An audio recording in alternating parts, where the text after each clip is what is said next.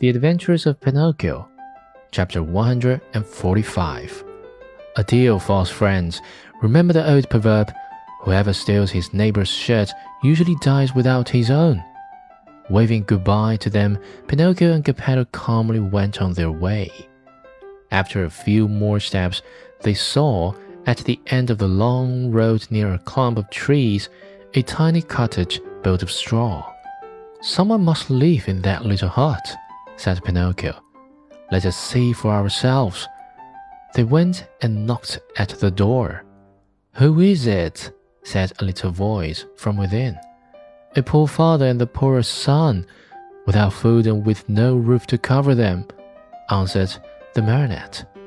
Turn the key and the door will open, said the same little voice. Pinocchio turned the key and the door opened. As soon as they went in, they looked here and there and everywhere, but saw no one. Oh ho! Where is the owner of the hut? cried Pinocchio, very much surprised. Here I am, up here. Father and son looked up to the ceiling, and there on a beam sat the talking cricket. Oh, my dear cricket, said Pinocchio, bowing politely. Oh, now you call me your dear cricket, but do you remember when you threw your hammer at me to kill me? You're right, dear Cricket.